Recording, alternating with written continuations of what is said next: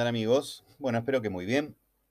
Para hoy eh, tenía ganas de traerles un clásico de la gastronomía. Pensé en muchas cosas eh, y hablo de la gastronomía nacional y me quedé con la pizza porteña.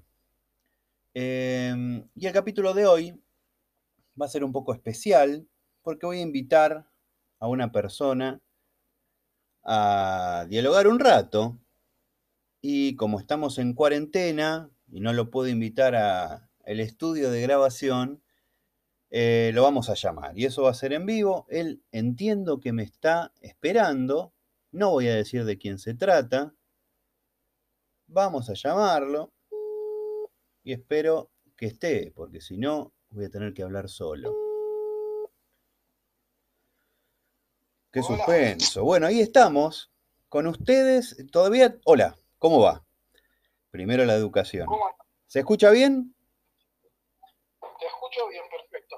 Perfecto. Bueno, cualquier cosa me avisas. Estamos en comunicación, todavía no dije quién sos. Tampoco sé si debo decir tu nombre. No sé si necesito autorización. El nombre nunca. El nombre nunca. Perfecto.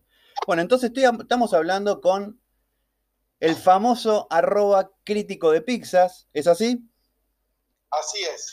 Muy bien. Ambos somos de la ciudad de La Plata, eso lo podemos decir. Ya lo dije igual. Sí, sí. Perfecto. Debo contar que no, no nos conocemos, hablamos hace muy poquito por las redes. Yo lo empecé a seguir hace bastante tiempo. Y contá un poquito a qué te dedicas en la cuenta. Eh, básicamente recorro pizzerías de La Plata y cuento de qué se trata cada cosa. Eh, hago, reseñas de pizzerías, básicamente. Siempre en la oscuridad, siempre disfrazado. Sí, porque no creo que haya otra forma. Eh, uno cuando, si te conocen y saben que sos un crítico o un bueno, sí, un crítico. yo no me considero crítico gastronómico ni nada, pero bueno, alguien que va a ir a criticar la comida que uno que el otro hace, eh, si sabe quién sos, te trae el mejor plato, te atiende mejor, viene rápido, en general, ¿no? Entonces, no, eh, no sería objetivo, o sea, estaría contando mi experiencia y no algo un poco más general, aunque siempre es mi experiencia, trato de, hacerlo lo más objetivo posible. Impecable, estamos totalmente de acuerdo. Y te llamé hoy para compartir con vos la historia de la pizza porteña, no sé qué te parece. Sí. Yo tengo mi versión. Eh, después me vas a retrucar si eh, tenés otra. Yo me quedé con la historia más linda o la que coincidía en la mayor cantidad de lugares a donde investigué. Así que vamos a ir leyendo y donde vos quieras pararme, me parás. Perfecto. Dice que en 1882, cuando un napolitano llamado Nicola Bacareza, un vecino del barrio de La Boca, parece que vendió la primer porción de fainá del país. Y hago ahí un paréntesis. ¿Qué es el fainá? Mirá, yo antes de contestar te voy a hacer un paréntesis más, que es que no me gusta el fainá. Ah, la, fainá.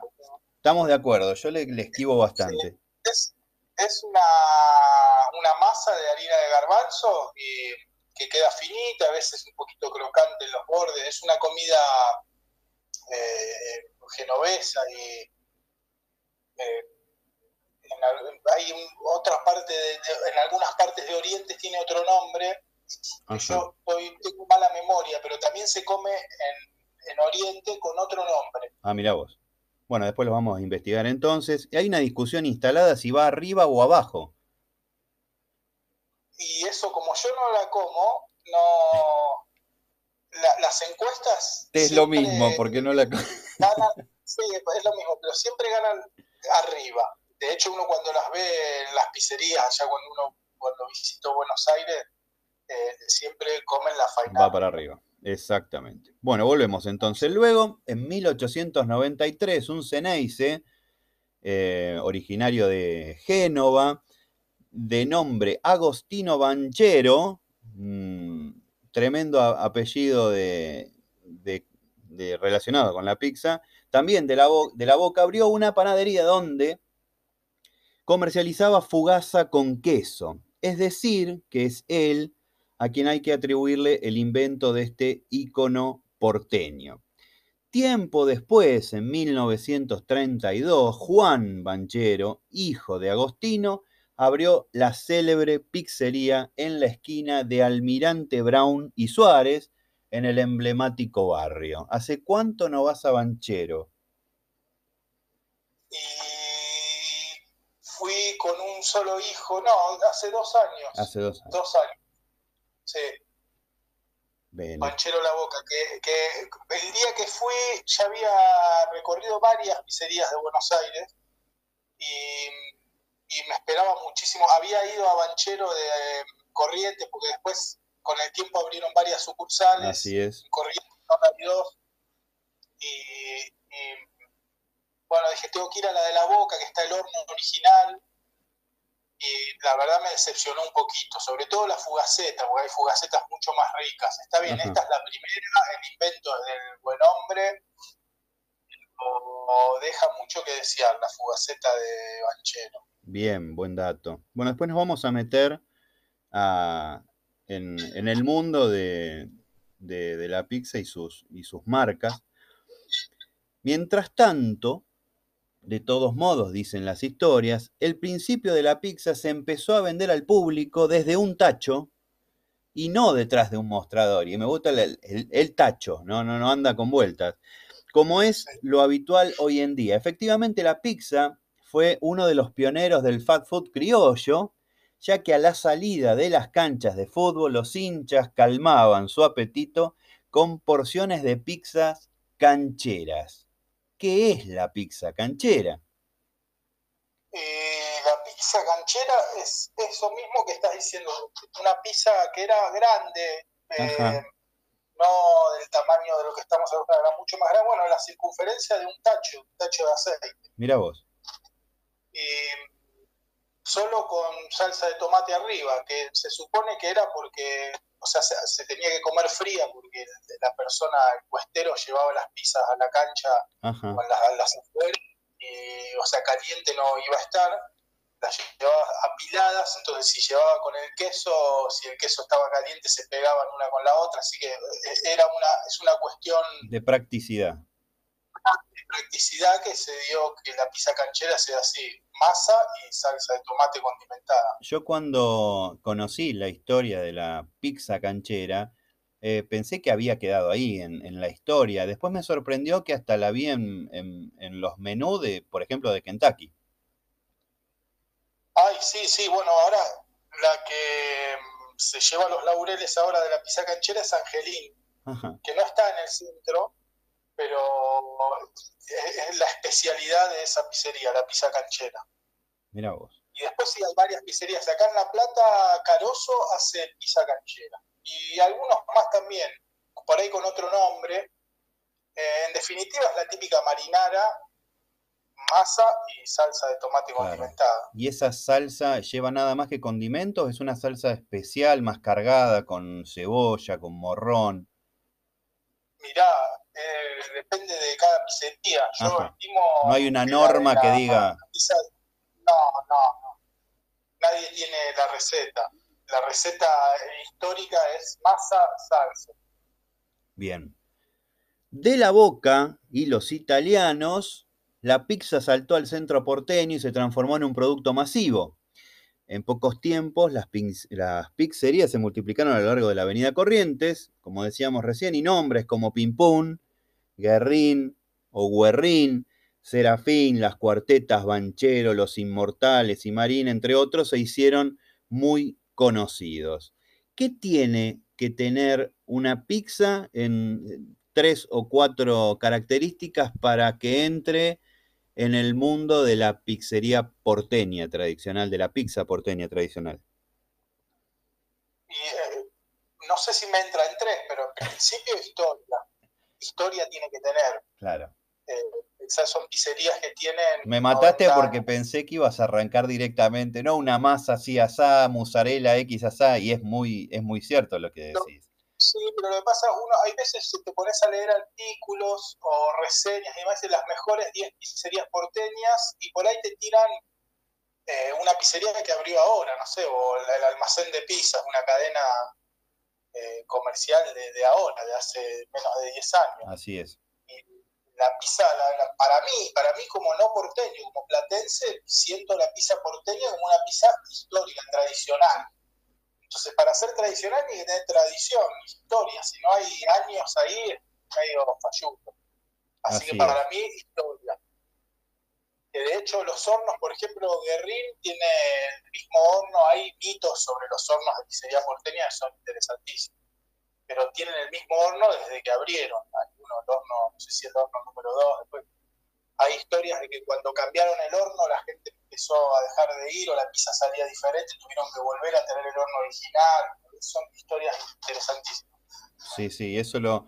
Eh, la última pizzería que yo visité en Capital fue Guerrín y por esa razón, esa, esa experiencia al margen del producto que ahora nos vamos a meter, esa experiencia de, entrar a ese mundo eh, tan especial, con gente especial, de una manera de atenderte que escapa del común o incluso de lo que uno, si yo me pongo un comercio y quiero y pienso de cómo le gustaría atender atender a mí, a la gente, de qué modo, de qué manera este, servirlo, en realidad va quizás a veces muy en contra de todos esos protocolos y sin embargo es una experiencia tan rica, incómoda, pero tan especial. Sí, perdón, que justo se abrió la puerta. no pasa nada. Eh, el crítico de Pixar tiene dos niños, yo tengo tres, en este momento los tenemos amordazados eh, con cinta, ¿no? Así que vamos. Sí. Así es. Fíjate que respiren, pobrecito. Bien, ahora sí, nos metemos en, el producto en sí. ¿Cuáles son esas dos o tres características para decir, bueno, estamos ante una pizza porteña al margen de, la, carga histórica? Sí, en principio eh, es al molde. Al molde. es una pizza cocinada, claro, en un molde. Bien. Eh, después, eh, bueno, en realidad la principal debería ser la cantidad de queso que le ponen, de mozzarella. ¿Qué mozzarella va? Va eh, una eh, mozzarella con tendencia a lo aceitoso, ¿no? A una... Aceitoso, sí. Exactamente. Dorada, bien gratinada. Bien gratinada. Porque son, en general son los hornos de esas pizzerías, que eso es algo que me llama la atención, son hornos, primero que son gigantes, parecen hornos panaderos y en general, por ejemplo, Guerrín tiene horno a leña. Hay varias pizzerías de estas tradicionales con horno a leña, entonces levantan muchísima temperatura y, bueno, así queda degratinado el queso, que aparte le da un sabor, una textura diferente. Bene. Em, ¿Va eh, con algún tipo de condimento. Yo he visto la mayoría te ofrece agregárselo después, ya sea un condimento de pizza, un pimentón, con algunas otras cuestiones, o el orégano. Así es, sí, en general, en general está en las barras, eh, cuando uno va a comer de parado, eh, tenés los, frasquitos para agregarle los condimentos. Bien. Eh, ¿Y qué se sugiere? ¿Va o no va para vos? ¿Qué te parece? Yo no, para mí no hay tiempo. creo que una o dos veces nomás yo le agregué porque vi hay gente que le agrega, hay gente que le agrega, pero aparte el, sabor de las pizzas es tan intenso, es tan diferente a lo que comemos acá que para mí no hace falta. En claro. por ejemplo, no hace falta. Palacio de la Pizza no hace falta. Tal cual. Tal cual, sí pienso lo mismo. Eh, ¿Cuál es tu podio? Hagamos un tercero, segundo y primer puesto de lo, en base a lo último que has probado de pizzerías eh, de, Capital.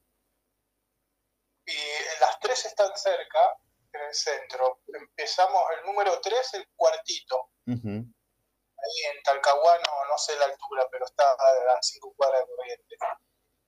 Eh, la dos, Guerrín, y el Palacio de la Pizza. Bien. Mira, ahí me sorprendiste, ¿eh? No sé si fui al ¿eh? Palacio. Así que tome nota. Y en La Plata, ¿cuál está eh, haciendo los deberes para darle cierta impronta de, a, su pizza, a su producto, y se está de alguna manera llegando a aparecer o está reuniendo esas características. En La Plata, ¿qué eh, pizzería tiene esa personalidad bien marcada? Y ahora estamos lejos de eso. Eh, en una época teníamos la, piecita, que bueno, se autodefinía la piecita pizza porteña. Mira vos. Y bueno, era muy buena pizza, era muy parecida a la del cuartito. Y bueno, la perdimos. Después eh, quedó una sucursal que se transformó en Mosquito en 17 y 70.